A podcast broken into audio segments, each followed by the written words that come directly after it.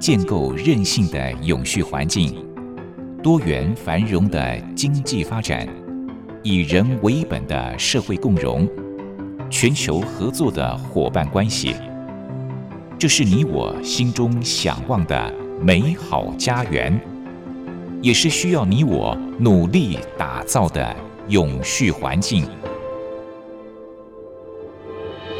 美丽台湾，永续家园。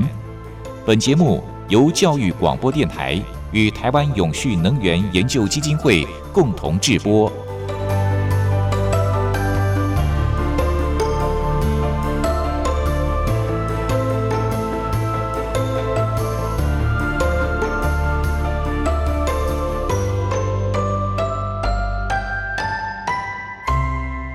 各位朋友您好，欢迎您再度按时收听《美丽台湾永续家园》，我是朱琳。今天是星期六，刚刚过去的星期三，三月八号是妇女节。不晓得我们节目中的妇女朋友，您在这一天是不是收到了特别的礼物呢？比方说，是不是有收到花啦，还是收到了巧克力？嗯，也许您过了一个非常独特的三八妇女节哦。那上礼拜六，为了配合迎接三八妇女节，所以在节目当中，我们谈了一个主题，也就是联合国永续发展目标的第五项——性别平等。我们是一起来了解怎么样拉近和性别平等的距离。节目中，台湾永续能源研究基金会的简尤新董事长特别和大家分享了国际三八妇女节的典故由来，同时呢，也谈到了。我们台湾推动性别教育成绩算是还不错的哦，因为我们在世界排名呢是第三十六名，而在亚洲地区是排名第二名。性别平等既然是联合国永续发展目标的第五项，所以世界各国都非常的重视这个议题。那么在联合国方面是如何来推动？有哪些具体的做法呢？今天在节目当中，董事长将继续和大家分享这个主题。董事长好，啊，主持人你好，各位听众大家好。上礼拜在节目当中，我们是谈到了联合国永续发展目标的第五项性别平等哦。那在节目当中，我记得董事长也特别提到这个世界各国的性别平等的成绩的排名，尤其是针对女性地位的排名，北欧国家几乎都是占了前三名。那我们台湾也不错，我们台湾是第三十六，在亚洲地区呢是排名第二。算是很不错的成绩了哦。那大家一定会想，为什么在这方面欧洲人能够做得特别的好呢？哦，刚才讲北欧做得很好，因为我们原来的呃性别平等，你一个指数了，指数很重要。这个第一个看他有没有经济跟这个呃管理这些能力有没有达到一定的一个水准啊，还有个是他教育啦。健康啦，哈，还有他政治的一个活跃的能力。那在政治的这些参与等，在台湾是很强的啊，很强的。我跟你讲，我们的呃立法委员是百分之四十一是女性，这很高的，这在全世界是非常高的，特别在亚洲是超高的。好，那那欧洲为什么这么好呢？说那些好在哪里，在什么地方？那第一个啊，我们到一个。地方去，当然第一看到就是都市嘛。你一下了飞机场就看到飞机场，然后车子开到旅馆就到都市。那个都市很明显对女性友不友善是是很清楚的啊。那我们从去过去到现在去分析一下，大概是你去看一个都市里面，你去查查他们建筑师有多少人呢？呃，就是建筑师，然后呢，组织建筑师有多少，那就会发现呢。全世界啊，注册的这些建筑师只有百分之十七是女性，嗯，哦，啊，百分之八十几都不是女性哈，嗯，所以他们外国人这个他统计的时候，啊，你这个剩下还不是男性，剩下都是白人的男性 哈，所以他很集中，很很集中的结果是什么？他设计的观点就以男性的观点去设计个都市了哈。那很多这个女性刚刚开始提这问题的时候，大家第一个直觉说：“哎呀，这么无聊，怎么提这问题？”哎，这个男性设计师有什么不好？你难道女性设计师就是要把所有的柏油马路从黑色弄成粉红色吗？就是这个意思啊。呃，那一个色泽的差异其实不是这个了。最简单一个，我们常常讲就是说，哎呀，公公共场所去看看啊，男厕所跟女厕所哪边排队排比较长，你就知道它设计一开始就是会有问题。所以一面特别长哦，比如说大家去看戏的时候去看，中间休息十五分钟。哦，到十三分钟的时候啊，女这个女厕所排队人很长，啊，男厕所已经没人了。哦，大家就很紧张，要看戏了，然后这个就就不是很好。这就是因为你设计的时候没有从这个角度去想啊，因为大家所所使用时间是不一样，然后呃，它的面积是相同啊，面积是相同，当然说结果会产生这个问题啊。那这个这维也纳哈，这个是这个都市，它有个性别。主流的呃部的一个部长啊，厅长啊，他他刚才提出问题的时候，人家都攻击他，真的有那么必要吗？必须要从女性去谈这个问题啊？所以早期开始欧洲这个事情，其实也不是一开始这么顺利了哈。我常常觉得人类的所有的权利都是争取来的，不是天上掉下来的时候就给你小啊。所以呢，呃。这个这个男性主导的思维哦，是在后来啊，因为二次世界大战的时候，很多房屋都重建嘛，都是男性在设计的。那是男性设计是观点是什么？哦，办都市的办公大楼等，就是早上上班，傍晚回家，哦，就是都是这样的设计。可是这样的都市对对女性啊不太。不太方便哦，等一下我会说明一下。一个上班下班很简单嘛，你就去上班就会下班，你做的事情不多了哈。那我我刚才讲就是说，呃，你要去看另外一边的性别上他们在看什么事情哈。那么男性设计者啊，设计者是男性啊，但是女性在这个整个都市里面有一半人口嘛，是吧？嗯，一半人口他们非常关心的。很多，比如说大众运输等等的哈，比如说这个人行道的宽度有多大啦，交通号志的高度有多少啊，监视器的存在啊，男厕所跟女厕所的数量啊，哦，这里面其实都有性别政治的观念在里面了。什么意思呢？这个有一次维也纳在一九九九年啊，在公元两千年左右，他做一个官方民调，就请大家。谈一下，说你们对这个大众捷运系统的意见是什么？交给男性五分钟就交卷了，就会了。哦，交给女性后写一大堆意见，写的非常的多。嗯啊，为什么呢？因为男性简单啊，他就就是上班啊，就下班了，就没事儿，是吧？女性的问题是奇奇怪怪多的不得了。为什么？呃，因为他们比较在在地铁啦，在在公车上跑的比较多。他早上的时候要带孩子去看医生，啊然后带他们去上学，然后自己去上班，然后回来帮妈妈买菜，然后再带孩子回家。哦，你看这个复杂了很多喽，这个就不是那么单纯一件事情了哈。那全世界大概百分之七十五的这个家庭的工作都是妇女在做啊，男性做的不多哈。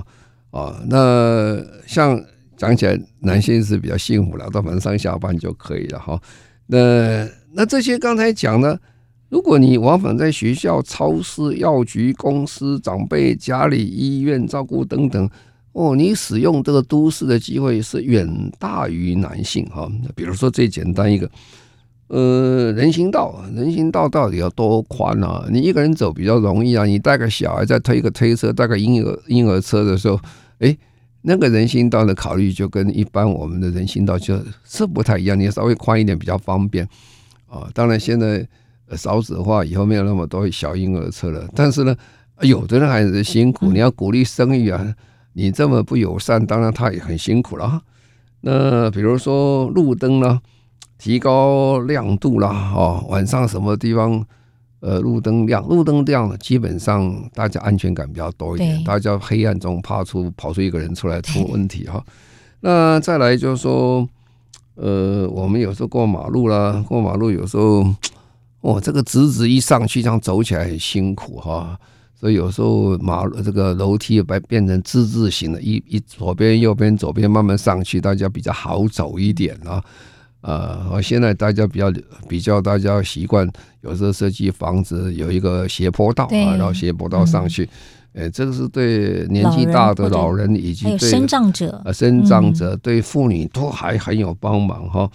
那这个在都市里面，有时候有些路边的长椅子啦等等啦，因为有些地方你走了半天了，要走很远没有走到，也给他休息一下啊。这些都是在男性设计在都市，如果是专门为了上下班，呃。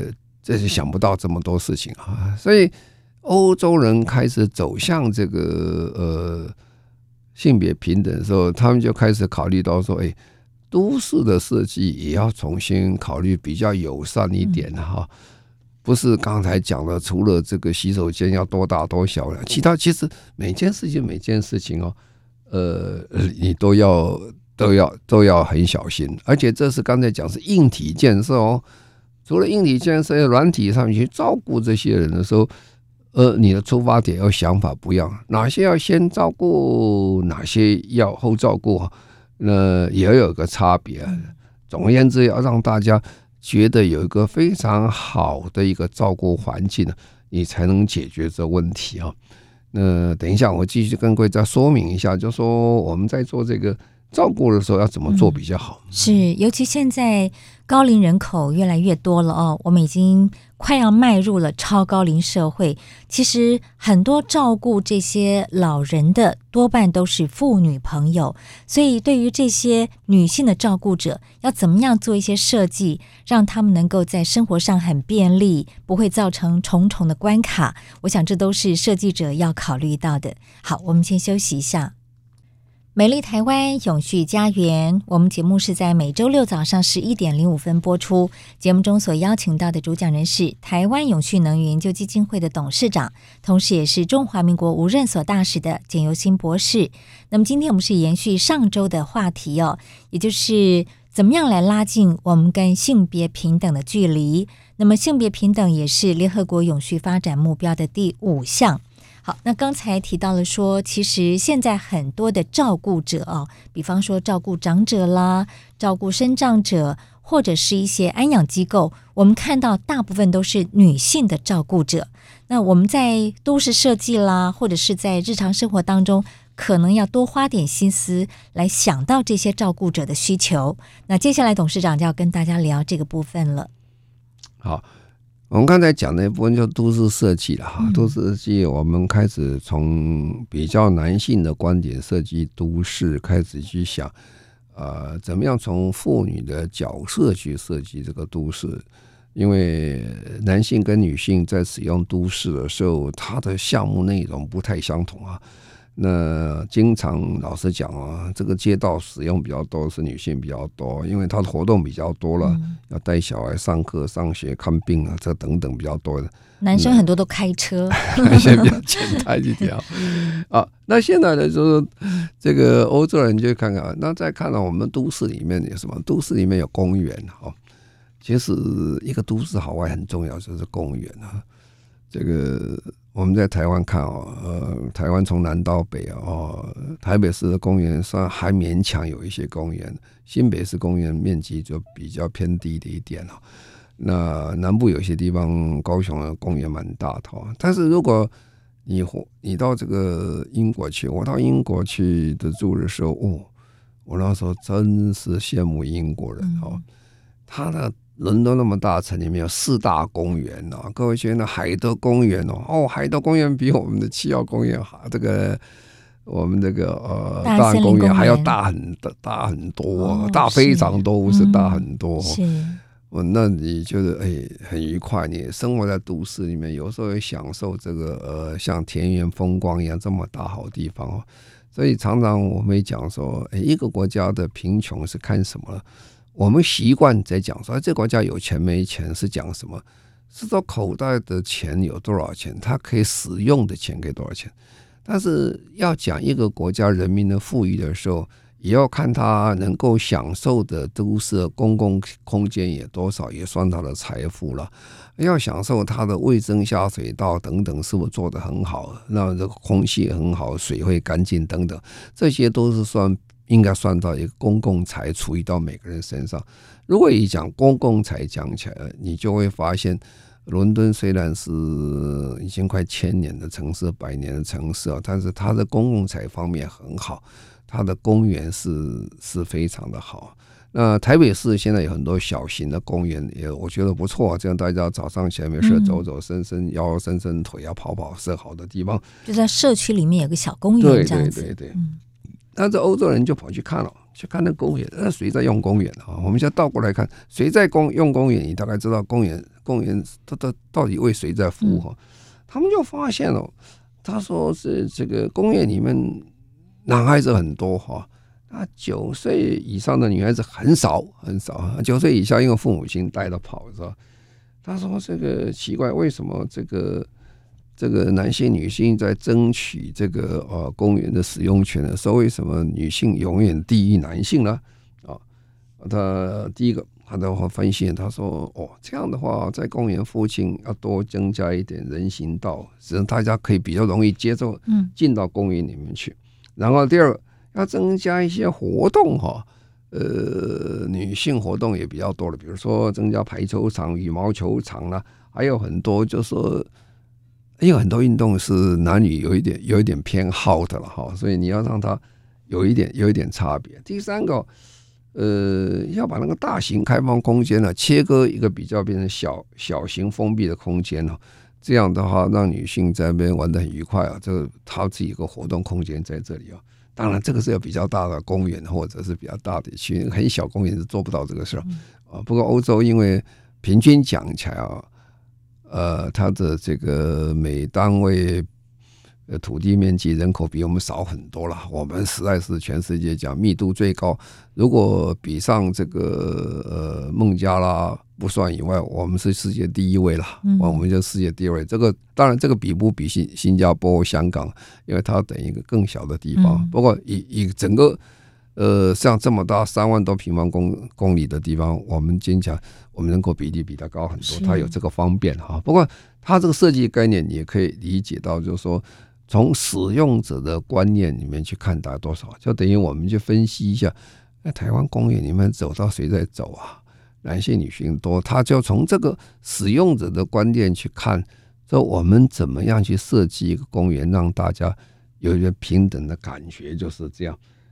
那这个他们改善哦，他们欧洲人在改善这个城市空间的时候，其实也改造了规划城市里面的人呐，啊，所以他这个办公室的里面设计的这些办公室、都市的这些呃都市的管理局或者规划计划处的人哦，那个人哦也要把它稍微平等一下哈。那那平等呢，设计人不一样，那差有差别，这就。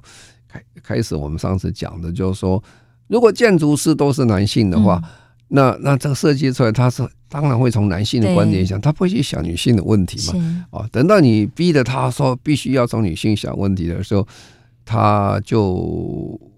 他就还去多花一点功夫去想这个事情，就等于上次我我我们提到的 Gogoro 的这个机车，它专门找女性设计女性的机车，那跟男性的是不一样啊，因为女性的考量用途做法跟男男性是有差别的哈，所以你从设计者去改变这个是是很重要啊，所以这个维也纳哦，它就有个叫。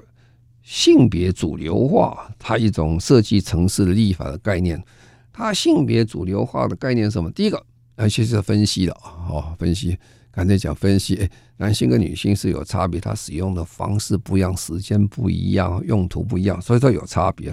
所以然后你再就是第二个确立一个目标，我要达到什么样的目标？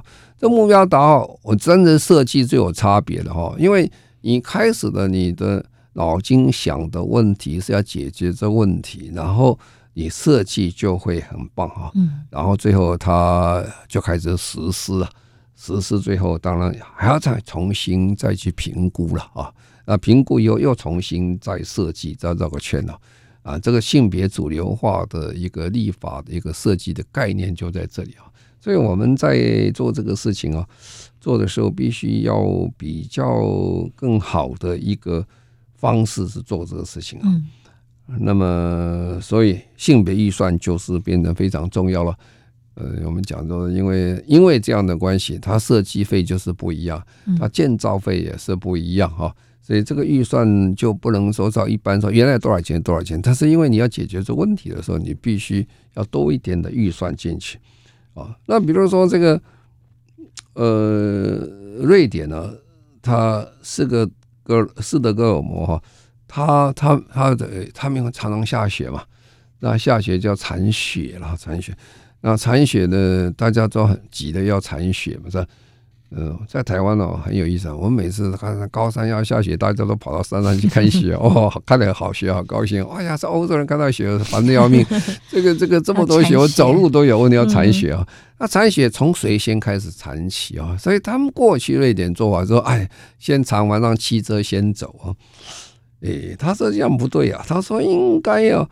从女性要走的路线先去铲雪啊，因为女性要带小孩子上学、上课啊，这些东西啊，哎，这些这些这些呢也也要工作是吧？他不是负担他个人事情，他做其他事情哈。所以这个托儿所周边的人行道、单车道啦哈，都要比较这个啊优先来处理哈。所以刚才讲，除了这个基本建设、公共建设以外，它的服务路线你要好好的考虑的话。才会真正达到妇女平等的问题。是，所以从董事长的分享，我们可以了解到，这个都市设计真的是需要有很多的女性来参与哦，因为她才能够真正了解女性需求的是什么。那么，如果全部都由男性来设计，即使跟这些男性设计师讲说你要顾虑到女性哦，但是毕竟她不是女生，她有时候可能设计出来的会有一点隔靴搔痒的感觉哦。好，我们先聊到这里，休息一下。待会儿在节目的第二段，我们会请董事长继续来谈怎么样拉近跟性别平等的距离。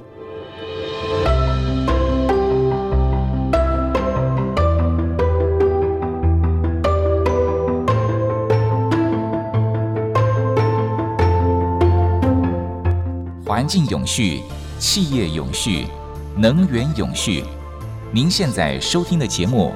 是教育广播电台与台湾永续能源研究基金会共同制播的《美丽台湾永续家园》。美丽台湾永续家园，我们节目是在每周六早上十一点零五分播出。节目中所邀请到的主讲人是台湾永续能源研究基金会的董事长，同时也是中华民国无任所大使的简尤新博士。那么今天依然是谈联合国永续发展目标的第五项性别平等。好，那我们是延续上周的这个主题哦，就是看看怎么样能够拉近跟性别平等的距离。好，那接下来董事长继续跟大家谈这都市设计要注意哪些的事情。好，都市设计啊，所有的都市第一件事情还是安全的问题啊，嗯、因为大家觉得活在都市里面，因为人多嘛，哈，人多总会出一点事情啊。那怎么样让他在路上觉得很安全啊？这一点其实台湾在全世界讲起来算不错的了。为什么？因为嗯，我们夜里十二点钟哦，seven eleven 还开你去买东西，不怕被人家抢啊。是，我记得大部分的人，像我们自己以前在国外住的时候，都跟人家跟小孩子讲，哎，你晚上少出去啊，嗯，免得找麻烦，因为晚上安全性稍微差一点啊。好，那为什么会晚上差？第一个当然从光线就开始出来了啊，所以每个国家大概都有这个类似的问题了哈。那么在在这个呃各国，特别是在呃比较呃发展中的国家哈，它比如说印度啦哈啊，或者是这个呃这个中南美洲很多国家在晚上会出一些问题，所以他们就有些国家就设计啊，像在印度德里，他就设计一套 A P P 啊。啊，这 A P P 干嘛？叫 Safe Pin 啊，就是一个安全的哈。就告诉你说，哎，你你可以跟他互动哈。第一个跟他讲哪一条路线比较安全，他会告诉你怎么。然后你走到哪个地方，你发现说这个地方很多的死角哦，你要注意啊，灯光要好一点的时候，你就会跟市政府打上去去联系说，哎，那个地方比较危险哦，我们怎么做？嗯啊，要增加巡逻啦，或者增加什么，就是有个互动的，你跟这个市政府之间的互动。要了解，把这个整个危险的角落减少，是，这也是一个保护一个呃地区的安全。这不但是保护女性啊，其实保护大部分的人啊，因为有时候坏人做事的时候，他没有选择男性女的，他都是相同的了哈。嗯、那在这个哥伦比亚的首都波哥大哈，它也是一样，他是特别是对的这个街道的照明啊加强很多，因为黑暗中才比较容易产生很多罪恶的事情啊。他找很多监视器啦，啊，还有这个什么角落上是做的最好啊。利用科技的方法来帮助大家减少刚才的困难哦。嗯、那这里面他就提了很多的建议给大家。这个建议其实，在台湾有些其实我们都做的不错哈，但是有些地方看看大家啊还有没有什么这样概念的想法。比如说，他就几个建议啊，这个就是说都市的建设。所以我们我们今天讲这个题目不止完全为台湾呐，所以这里面有些其实我们做的是很好的哈。那么？第一个是确保大街小巷都有完整和维护良好的路灯照明啊，路灯照明。第二个，在这个公园跟遭常常会举报说那个地方有人偷油抢地方，装很多的监视器在那里。哦，台湾现在监视器到处都是。台湾现在小偷比较少啊，特别是偷大件东西比较少啊，一偷拿一拿起来都。这个监视器看得清清楚楚哈，那再来就是说人车啊，人与机车要分道，避免这个人情。这个在台湾其实是做的很好，呃，也不是很好。台湾机车跟人有时候是混在一起走，其实你不小心的话，那个人过来从机车上过来，其实也是蛮紧张的。我们在。台湾在车祸方面，特别人跟机车还汽车车祸比例还是蛮高的哈。嗯、我记得前一阵在有人说说我们台湾的交通最糟糕的地危险，很危险。哇，这个是有点丢脸。这个是对每一个人都很重要的哈。那还有楼梯边，楼梯边上加一些一个坡道哈。现在我们这个大部分新的建筑物大概都有。嗯，那么。剩下都是一些有关光线的问题了哈，比如说火车啊、电车啊、巴士站的光线要充足哈。那么刚才讲那个呃，波哥大啊这些东西，它还有印度啊这些都有一个联系的，就是说一个 APP，他觉得那样不安全的时候，有时候可以跟这个市政府通报、警察局通报，那个地方有没有问题啊？警察多多来巡逻巡逻一下哈。那么呃。这些还有很多开很多会的时候，让大家来表达一下什么地方啊，到底大家觉得不安全在哪里？不过我还是讲，台湾其实是讲起来平均讲是很安全，就是。那么呃，我们还设到一个，他们还建了个全球城市通用的评鉴标准哈。那这个时候最好啊奖励鼓励一些女性的建筑师一起来参与嗯。这个评鉴的标准就很重要了哈。什么很重要？刚才讲，我们上次在被人家评论说，哎，我们在交通十字路口不太安全。这、嗯，呃，是不是很安全哦？这个有时候我在想，这个都是历史衍生出来的，也国外也不是真的原来就这么安全的。就像呃，以前我在英国，我刚刚到英国看，英国为什么这个十字路口这么复杂？它地上这个线画的很清楚以外。它这个伦敦市的时候，它上面还有一个大，还有一个灯啊，那个灯很大一个。我说，哎，这个灯这装干嘛？这个灯是让开汽车的人看到，说前面有十字路口，你要非常小心哦。是，有没有人在这里哈？因为在英国，在十字路口斑马线创到人是重罪啊，这个是非常重、非常重的罪。那台湾其实，在台北市基本上讲起来，大家对。斑马线是比较尊重，也不是真的那么尊重。嗯、我常常看大家还是一下子就，他看别人就冲过去了哈。但是已经算不错了，要比前个十年前好很多。但是在比较乡下地方，乡下地方有时候好像斑马线是参考用的，参考跟装饰用的。对，到时候你自己还要很小心，小心啊。所以从小我们学马路如虎口了，就是这个意思还是存在。所以刚才我提这些问题啊，它都是很小的事情，都很小。就是说，一个都市要做的很体贴啊，让人家觉得很好的时候，真是很不容易的事情哈。那这个是人民跟政府互相的搭配的配合哈。那尤其我们今天在台湾少子化这么严重的时候，我们应该多保护呃妇女跟这个小孩的安全哈，嗯、让大家觉得活得很有保障啊，这个变得很重要。嗯，所以我刚才讲就是说，整个所以呃这个妇女平权呢，如果我们从边缘化的一个状况在台湾，如果能够进入所谓主流议题的时候，就会很好。哪一天呢，我们这个是主流议题的时候，我相信。我们就不是第三十六名了，我们可能第十几名啊，说不定会更好嘞，说不定哈。那就是说，中间还有一点落差，落差的原因基本上还是在我们观念上的问题啊。还有一些就是我们过去刚才讲的说，我们在主事者、设计者，是不是真的是站在呃全民啊男性、女性平权的观点做这件事情啊？刚才我讲过。我们的设计师、我们的建筑师哈等等，是不是慢慢逐渐有一点平权化的方向的发展？这个对最后的最最终结果是有关系的哈。所以讲起来说，呃，这个平权问题看起来好像很简单哈，如果你仔细去把它分析啊，其实内容还蛮复杂的。对，性别平等就这么四个字，我们一语就带过了。但事实上，要真正做到性别平等，要顾虑的层面是非常复杂的，要方方面面都顾虑到，所以是很不容易的哦。但是呢，我们还是要努力朝这个方向去做。好，我们先休息一下。好，今天在节目当中呢，我们是持续上周的主题，就是谈到怎么样拉近跟性别平等的距离哦。其实现在是一个数位时代啊，我们会发现我们对于数位产品的依赖越来越深了。不管是电脑啦、手机啦，都是属于数位产品。那么我们也可以想象得到，未来 AI 人工智慧对于人类将产生革命性的影响。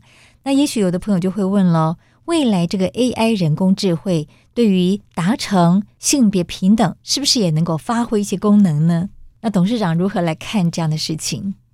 好，AI 哈，现在真是很热哈。人工智慧，尤其最近这个 Chat GPT，哇，好夯啊！嗯，好，那的确它有很多它很特殊的地方，而且很多东西在很多部分可以取代一些我们人类原来的想法，而且大概预测一些未来事情发生。那 AI 跟女性之间现在有几个发展蛮有意思的哈，呃，可以帮助很多的女性。每五位台湾的妇女哈，就有一位会受到面临亲密关系者的暴力。嗯哼，网络暴力、呃、不是网力暴力，嗯、实质上的暴力，我们都还看过嘛。哦、是有贵为立法委员。他的朋友也会大家施以暴力哈，我们在报上都看到这种事情，所以不管你是立法委员或官员或者一般大大人物等等，这种五位就有一位比例是很高的了，比例是非常高。那这里面特别以精神暴力的比例最多啊，那精神暴力还包括言语霸凌、言言语霸凌这些等等，还有年长者了哈，年长者是什么？比如说。年长者，各位晓得，有时候年长者他开始有失忆啊，是啊，失忆症的时候，他会失忆失智的时候，他会有很多暴力行为产生哦。我记得那个时候，呃，美国前总统雷根总统，他跟他太太南希关系是很好的。他的 Nancy 最后讲的话，其实是很令人很同情。他说他最难过的是，是没想到他这么爱的一生这个人。雷根到最后会打他哦，其实雷根打他的时候，他已经是失忆了，他失智的时候，他已经没有这个呃搞不清楚了。对对，那那这种东西是暴力事件，他怎么处理这个事情啊？这个事情处理，每次处理报章都登的很大了哈，但是你还是要解决了哈。这个解决的时候，就用 AI 来解决这个事情。那 AI 怎么解决这个事情呢？我们从一个西班牙的呃例子啊，西班牙有一个系统，电脑系统就是叫 VOGEN 哈，这个 VOGEN 它是预测性别暴力再发生的风险哈，因为我们基本上还知道风险在哪里哈。那这个系统是怎么做法了？这个系的系统呃，它就是把过去所有的这个资料哈，等一下再说明详细一点，把它算到 AI 里面去，利用 AI 去把它计算，大概啊会如何的发，可不可能再发生？所以欧洲哈有一个叫性别平等研究所估计啊，欧盟国家的性别暴力事件每年累积大约多少？会产生大概有三千六百六十亿欧元的损失了，哎，这个天文数字哎，这个大概十一兆多，十一兆五千亿台币左右，这是很可观了啊！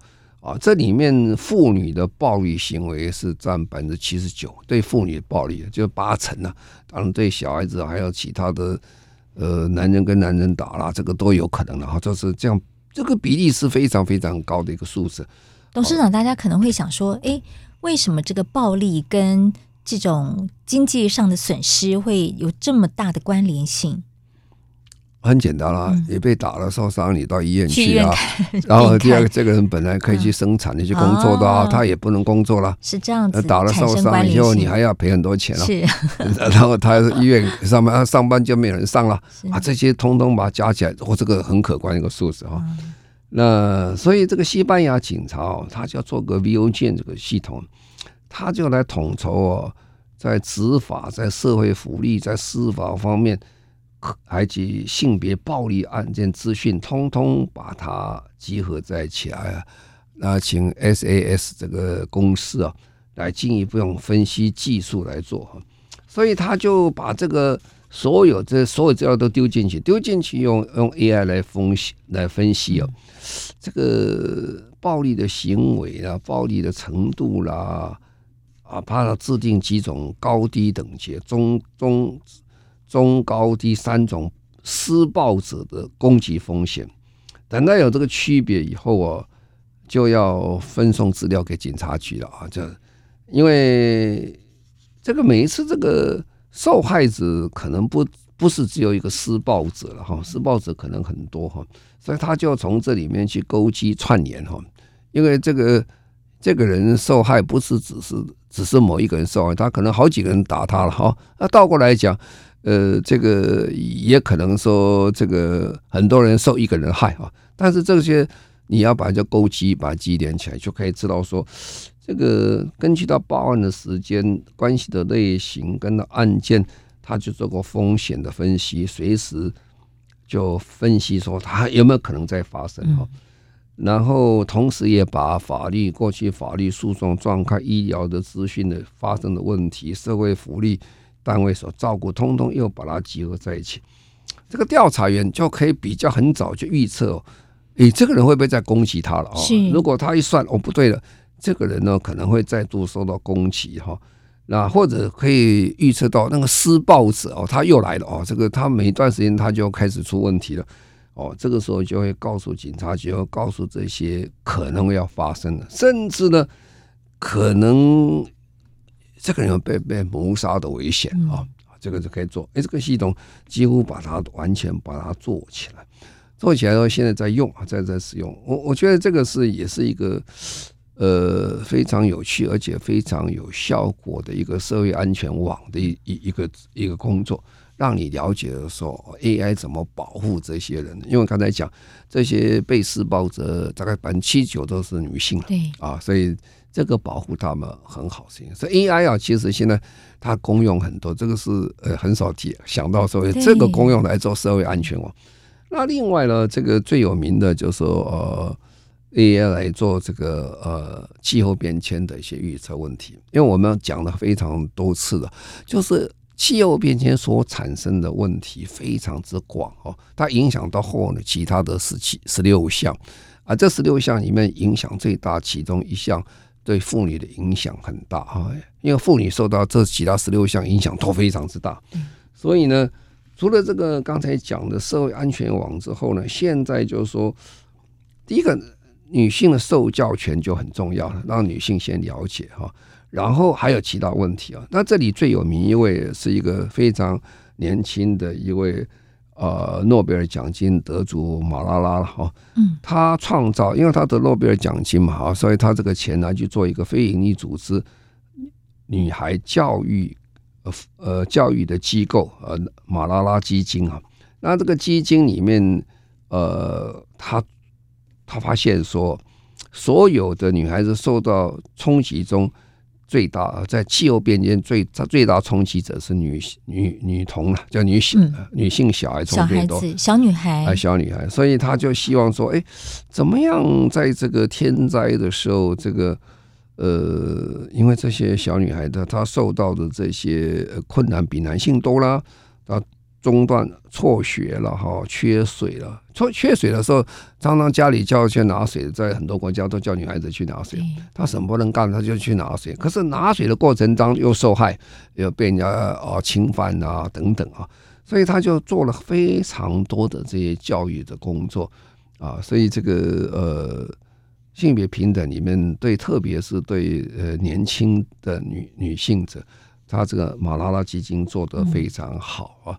在他很多其他国家，他都有设他们一起工作的一个方向，一个做法，就是嗯。总而言之呢，今天各位谈这些问题，就是说性别平等其实蛮复杂的哦，要做的很多啊，几乎全面都都都会都影响到。对，就像董事长说的哦，其实十七项的永续发展目标跟性别平等都是息息相关、环环相扣的。那么人类不断的在研发 AI 人工智慧。AI 人工智慧透过不断的学习，它的功能越来越强大，相信将来也可以运用在性别平等这样的目标的达成上面。我们乐观其成。谢谢董事长连续两周在节目当中和大家谈到了联合国永续发展目标的第五项性别平等。谢谢董事长。好，谢谢各位，再见。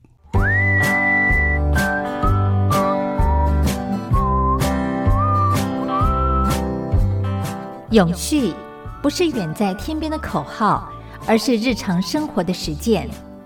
Go Green，在生活中做一点小改变，就能拥抱更美好的世界。请听绿色生活提案。